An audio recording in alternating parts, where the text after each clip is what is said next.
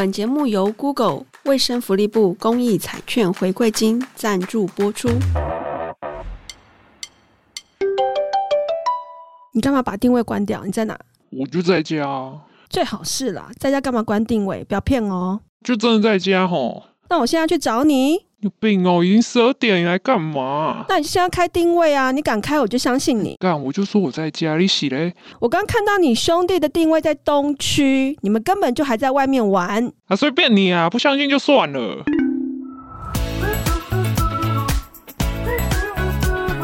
面对青春期的孩子，我们到底该怎么办？欢迎收听《青春怎么办》。嗨，大家好，我是石英。Hello，我是于婷。哇，大家听前面这个情境故事。可能有些人觉得他好像有经历过这样子的事件，哈，可能有点像恐怖情人，或者是你的父母，或是你自己本人是父母，你也有在孩子的呃身上好下载一些定位的 App，但是这个定位 App 其实它有一定的风险在，那到底有什么风险？然后包含跟我们的各资外泄有什么关系？那我们今天邀请到了孔德浩律师来跟我们分享。大家好，我是德浩。去年可能有些新闻事件有谈到的一款应用程式叫做 Zenly，家长们可能不知道 Zenly，但是如果你听到冰棒，或许你有知道这些事情。它在去年还是今年初的时候，其实它就已经退出了整个市场嘛。大有一些人就哀嚎说：“哇，以后我都不能再用 Zenly 了，怎么办呢？”然后接着我们就看到立刻有第二款。新生的就出现了，然后可能不止一款，有几款就同样有定位城市的也都出现了。我蛮多学生使用 Zenly，除了伴侣之外，他对朋友也会这样。我觉得很有趣的是，他们告诉我说，他们是因为觉得很寂寞，他想要知道现在这个我没事做的时间点，我其他朋友人在哪边做什么。但其实他在使用这个软体的时候，使用这个 app 的时候，大部分的学生或者同学、青少年，他们是知道他有这个定位跟追踪功能，而且他使用的很愉快。可是其实这个定位跟追踪功能是有各自外泄的可能性。对不对？所以这个部分好像可以请律师跟我们分享一下。个人是没有用过 Zenly，但是因为它刚出的时候，我们就有去关注这一个 App，因为它的功能蛮强的。嗯，跟其他软体不一样的是，它把你的行踪这个东西，先不要讲泄露好了，它把它公开的非常的完整啊。嗯，除了刚刚提到的同才之间的应用以外，之前有听过的是说，比如说我在玩线上游戏，我工会里面其他人。可能平常是一个外表，可能是个聊得来的漂亮女生，那他就问我们说：“哎，蛮聊得来的，还是我们私下也加一个通讯软体？”嗯、那有些人就直接说：“不然我们来加个 Zenly。”嗯，好，加了之后呢，他就可以去看他说：“哎，你平常在哪里？”那借着这个观察平常的足迹啊，其实如果是作息很正常的学生的话，我可以非常清楚的知道说他在哪里上学啊，他家里住哪里。那这些事情我都可以从 Zendy 那边很清楚的知道，其实这是蛮惊悚的事情啊，等于说我们生活的足迹都会被描绘，然后提供出去，这是我目前听过我觉得比较严重一点的案例啦。我们自己在校园做宣导课程的时候，我也会提醒老师们跟同学们去注意一下，说，因为现在手机是大家最常上网用的工具嘛，那你用手机就会下载很多的应用程式嘛，那你要下载应用程式呢，它就有很多的授权，但是大家在下载应用程式的时候，有没有去检查过授权这件事情？其实很少，就常举 Zenly 这个例子，因为在我打开它的授权的时候，它几乎是全抓耶，它从储存装。置啊，相机啦，麦克风啊，网络连线啊，GPS 定位啊，等等，电话联络本的清单等等，所有的他都抓了。但我后来也去研究了一下，说，哦，他真的抓得很精确耶，就是我可以知道某人在那边待多久，而且他甚至他连楼层他都大概可以推估得出来。就是心中总是觉得有一点怪怪的，到底这样子是好的吗？我这样就同意了，那对方知道我在哪里，掌握了我的行踪，这样到底合理吗？刚您提到的一个问题，就是说我们下载这个手机 App 的时候，他同意了我们手机开放哪些权限给他，这是第一个问题。但其实我个人比较在意的就是说，我们有没有同意使用，或有没有同意这些个资被知道，或怎么被使用的重点，应该是说我们去注册那个账号的时候，嗯，它应该要有一个各自告知声明，或者隐私权政策，嗯，这个东西就是要告诉我们说，哎，他会怎么样用我们这些资料，嗯，啊，我们是不是同意他这么用？嗯，其实这一块是很重要，但是长期被忽略的，因为通常啦。大家看到那个很长的字的时候，嗯、都会直接拉到下面嘛，点，点那个方块勾选，说我已经读了。对啊，有有些人要求你一定要拉到最下面才能够，那也是一样，我也是拉到最下面，然后直接勾。我觉得正常人都这样，因为就算我们在做各自法的，我们其实也都是这样。原因很简单，就是因为我不勾我不能用嘛，嗯，对不对？那我势必只有一个选择，就是要勾它。嗯，所以说其实我再插回去讲一下 Zenly。他其实，在各自告知声明，他做的是很好的。他是用动画的形式来表示说，来告诉我们说，哎，你哪些资讯会被知道，我们会拿这些资讯做什么。但是其他的，我目前看到都是很长的一长篇文章了。那这样我们其实根本就不知道被做了什么。嗯，其实我们同意了那些东西，他已经拿到了证据，说我们勾选了那个同意。嗯，在法律层面上来讲，他就是可以这样用，基本上是这样子。延伸这个话题，如果我真的发生什么纠纷的时候，我可以跟这个开发商有任何的法律关系吗？法律诉讼说啊，那我的资料从你这边外泄出去了，实务上是有困难。我可以先补充问一个问题吗？大家会知道授权这件事情，但是不是很清楚这个授权指的是什么？他是说，因为 App 要使用，所以他必须要搜集你这些资料，还是说这个授权也包含我们授权让他合理搜集这些资料之后，他可以做某一些应用，包含我这个 App 解除安装之后，他仍然保有这些资料，就是这个授权的范围可能大概是什么样子的范围？我觉得这个问题其实。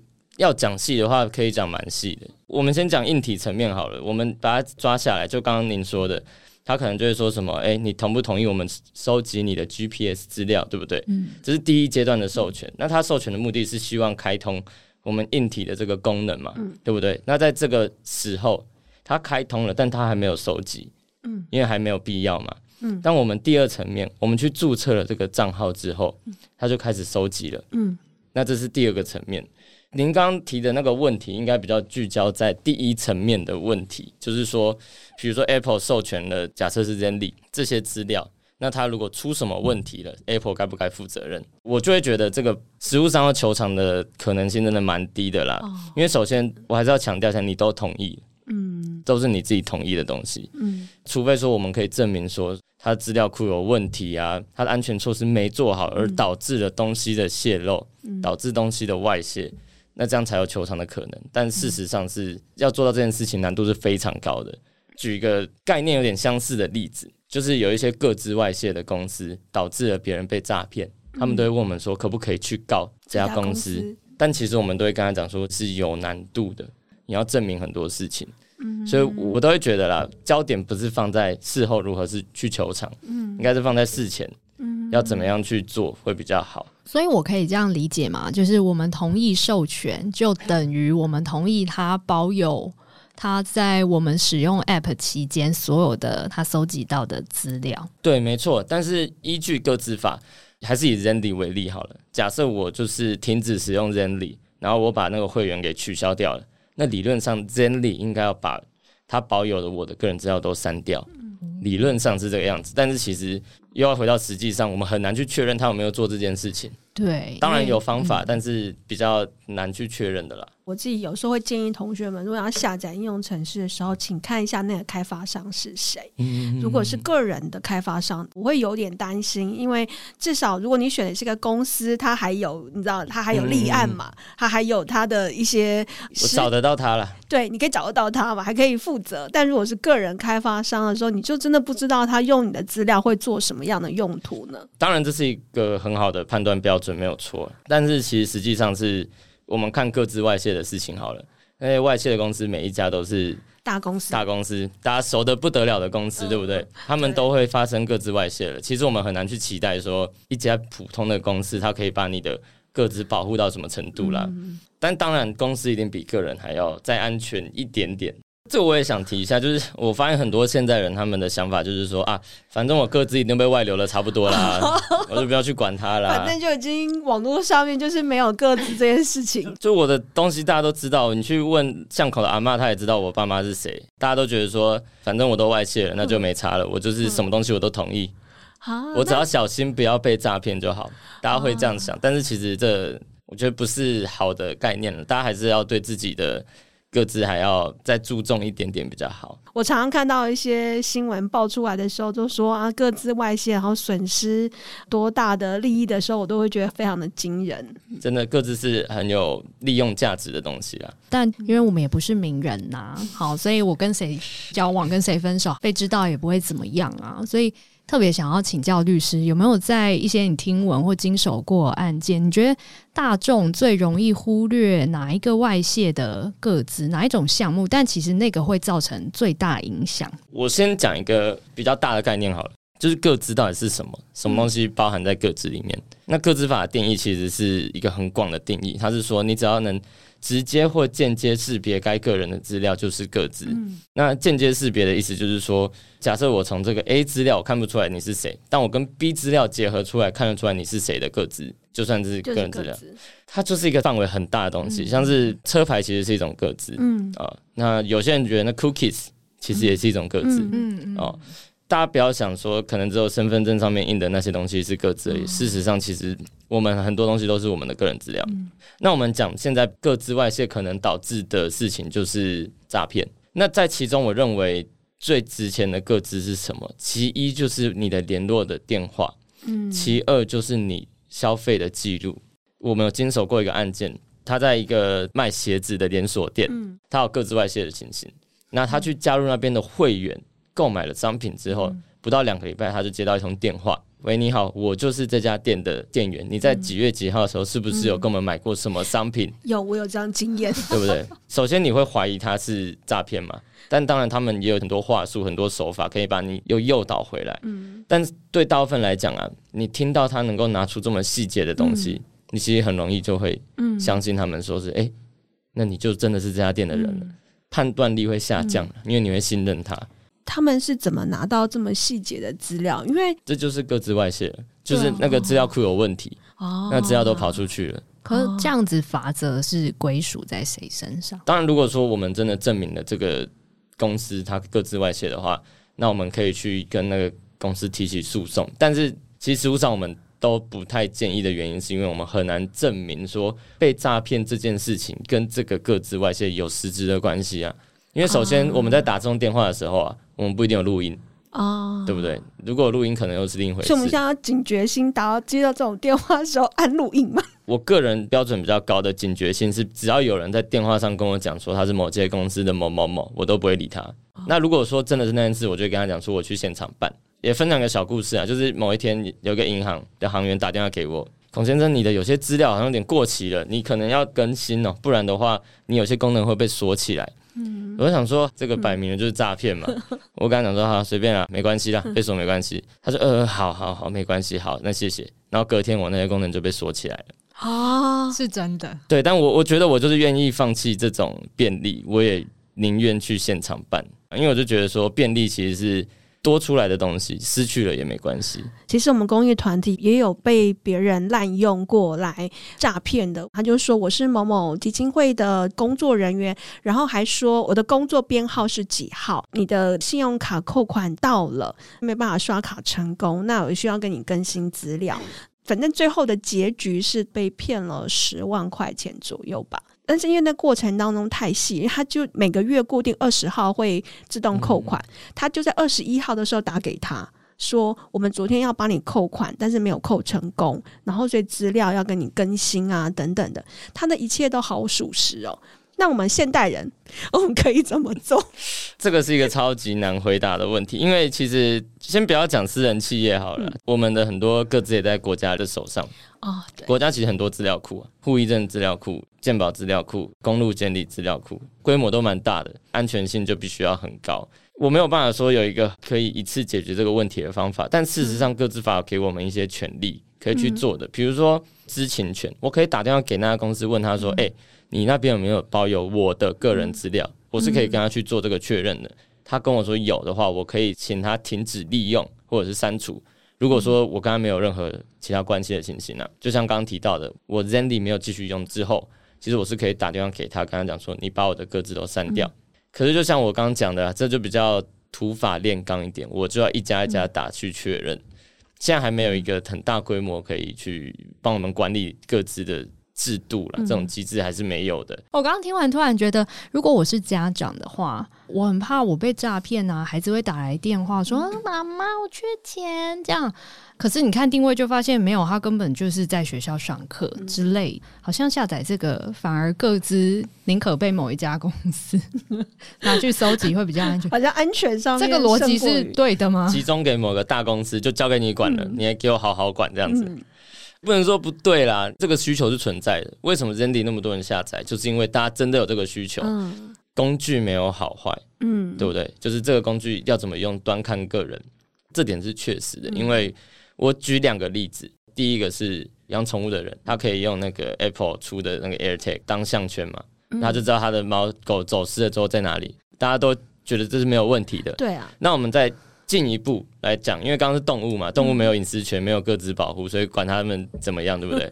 假设说我的阿公阿嬷他们失智了，他们是会到处乱跑的人，嗯，那我在他们的衣服里面塞一个 AirTag，这样子是合理的吗？我自己的看法，我会觉得说啊，既然我们都同意说用途要看个人怎么用，那所以重点就该摆在说怎么用，嗯，那要怎么确认说这样子可以用的？我还是觉得要先取得被追踪的人的同意。这样才是比较完备的方法了。比如说小朋友，我怕你危险，嗯，所以我需要知道说你在哪边。嗯，那他如果说 OK 的话，那其实我放就不会有什么问题，嗯，对不对？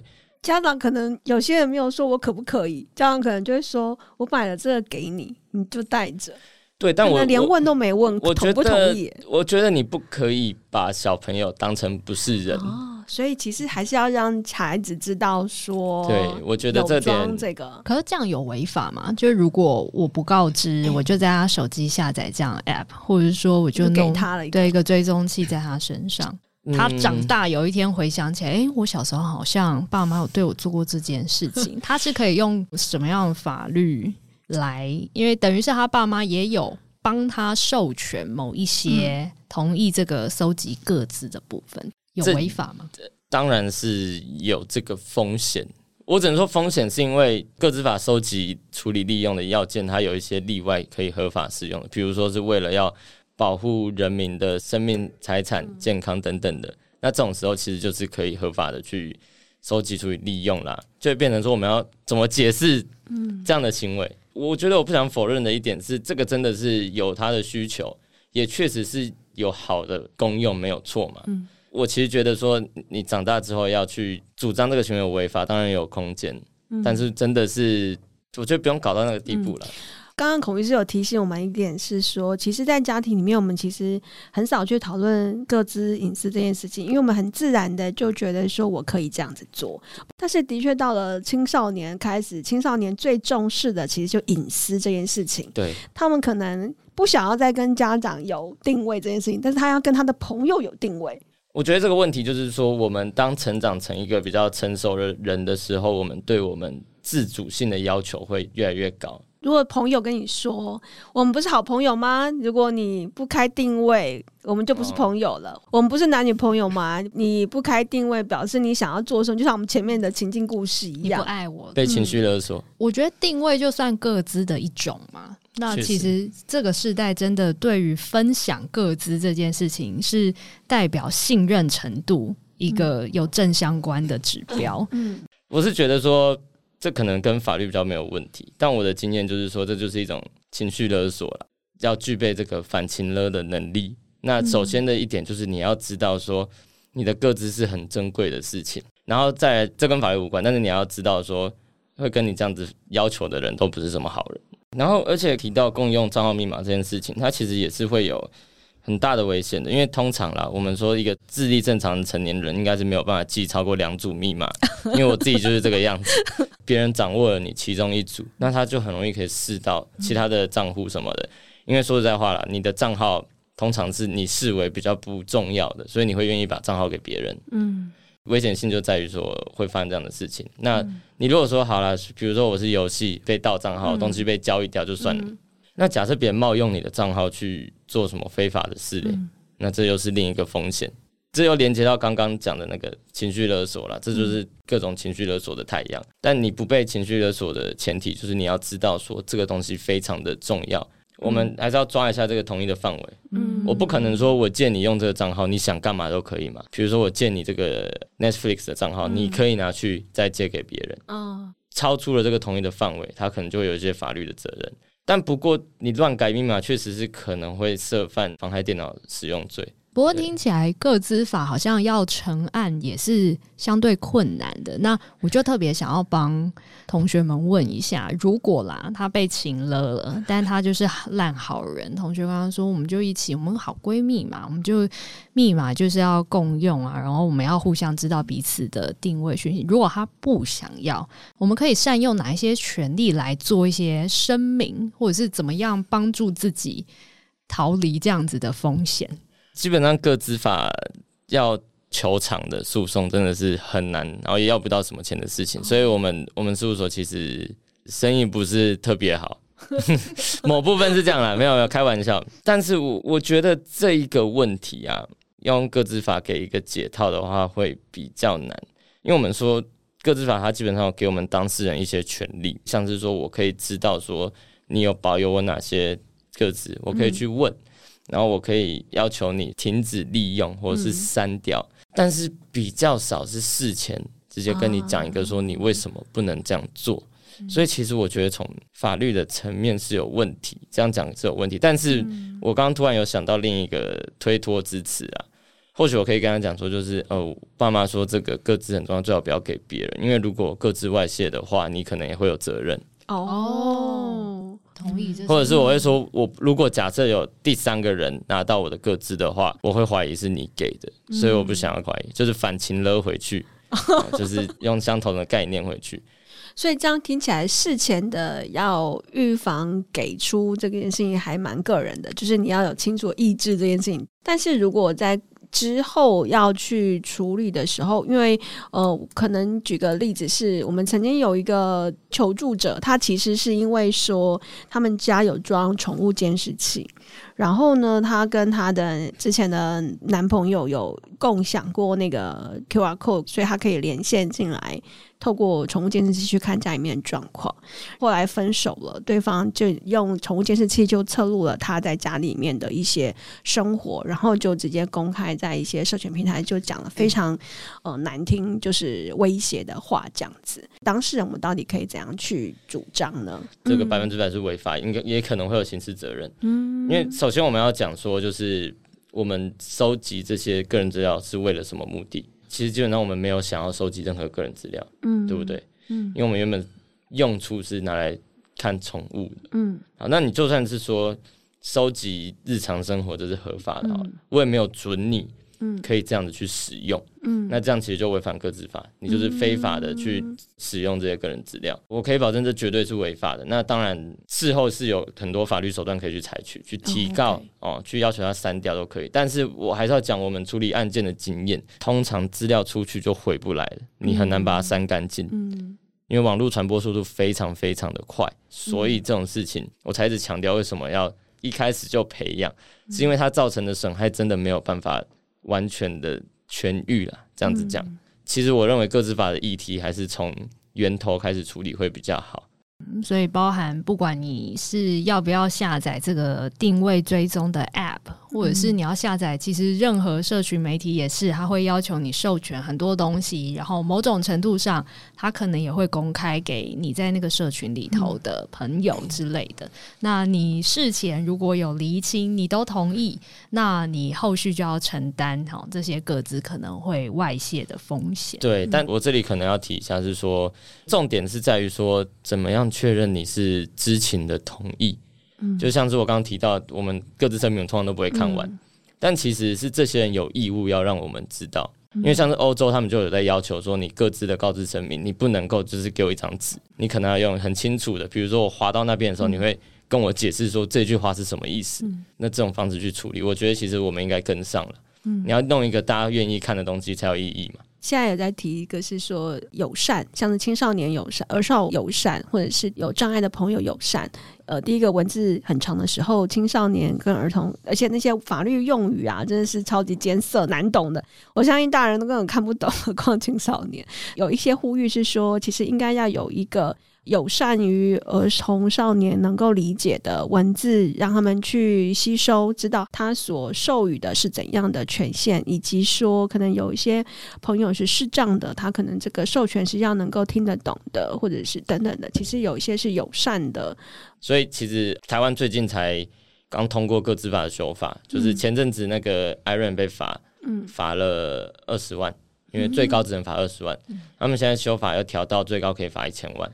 哦、oh.，对对对，但其实我要我必须讲，一千万蛮少的，跟其他国家比起来算是很少。哦、oh.，对，因为欧盟可以罚到几亿。哇哦，对他他是 他惊人的数字。对他可以罚到就是那个公司的全球营业额的几趴啊，他可以用这样去罚。但我们就是一千万，算蛮少的。然后最近也拍板说要成立各自法的独立的主管机关，就其实台湾对这一块是。有意识到需要加强了，不然很多政府单位拥有我们的各资，其实也没有监督的机关在确保它有保护我们的各资。嗯。所以其实政府都那么强调了，其实我们也要更重视一点了。自己做当然效果还是比较好，嗯，但当发生后果的时候就是很严重，因为我们有看到一些别人就是完全仿照他在社群的贴文，开了另外一个假的账号，然后去做其他的用途。而他所引用的资料，其实就是他公开在社群平台的资料。其实我们每一个使用者要很清楚知道，说你自己放在公开平台的资讯到底有哪一些。不过以社群媒体，不知道律师这边有没有什么建议可以分享哈？因为事实上，现代人会使用社群媒体，就是想分享嘛。他分享还到处这边马赛克，那边马赛克。那我要怎么样在分享跟保护各自之间取得一个平衡？嗯，你会特别注重哪一些点？比如说什么一定不能露出，嗯、然后比如说 PO 影音，因为孩子很喜欢 PO 影音。那影音其实呐含非常多的个资。对，没错。如果是我的话，我的所有社群媒体的隐私应该都是最窄的。我基本上每个朋友我也会审核是不是真实世界认识的人，嗯，我会去确认这件事情。再来就是我呢，如果说我有 PO，比如说 IG 的现实动态贴文，我会确保说就是里面没有出现任何的个人资料。比如说有时候我工作的时候遇到一些有趣的对话，我想要截图，我就用 Line 的那个隐藏头像的功能，它会把个人都用掉，然后我会确保里面没有讲到任何人的个资。那再来就是这点比较龟毛，但是我跟朋友，比如我录影或照片，我会问他们说：“哎、欸，我要贴可以吗？”嗯哦，我会做最简单的一个确认。我这张可以 PO IG 吗？其实这样就好了。嗯、公开别人的个人资料的时候，最好是取得他们的同意。嗯、那再来就是，就算你的社群媒体是设成隐私权限是蛮高的，你的照片还是有可能会流出去。嗯，只是难度比较高而已。但你如果是设定完全公开，那当然是超级容易了。嗯，我觉得大家自己衡量一点，因为有时候公开是有它的需求，就是你可能需要想要经营个什么。嗯，我是觉得要跟青少年讲说，真正的朋友就那几个啦，不用想说要交太多朋友啦。珍贵的个资还是留给真实的朋友。对，你没有那么多时间照顾那么多人啦，不要想说让不认识的人认识你是很酷的事情。嗯，事事实上这是也是一件很危险的事情，可能长大有比较多自保的能力的时候。再做会比较好。了解，谢谢。孔律师今天跟我们分享了很多关于个资法的一些定义，然后也包含哈，我们在谈这个定位追踪 App。好，你事前如果已经有同意授权，好，你的个资，那它就会合理的使用。但相对的，我们也可以善用这些个资法里面哈提供给我们的权利，我们可以要求它要删除哈。如果我们已经解除安装之后，可以要求它删除哈，要求它停止利用这些个资来保护。我们自己，当然，律师也跟我们分享了一些青少年哈可能会面临到的一些事件。好，那有些事件我们可以思考一下，怎么样做可以保护我们自己的个资？怎么样跟对方说，我为什么不跟你分享个资？好，某种程度其实也在保护你，避免你要承担这个外泄我个资的风险。没错。谢谢孔律师今天把我们上了一堂个人资料保护法很重要的课呢。没错，我不然都不知道这个法是拿来做什么的，大家只会互相说：“哎、欸、哎、欸，那是我各自哦。”然后就没有人。哦，确实 确实。好，谢谢大家，谢谢。如果你对于网络议题有任何疑问，或是针对今天这一集的内容有想要分享的，都可以留言告诉我们，或者是到脸书搜寻 Web 八八五私讯我们哦，或者你可以下滑节目下方的资讯栏，你可以找到网站连结。感谢你的收听，我们下次见，拜拜，拜拜。Bye.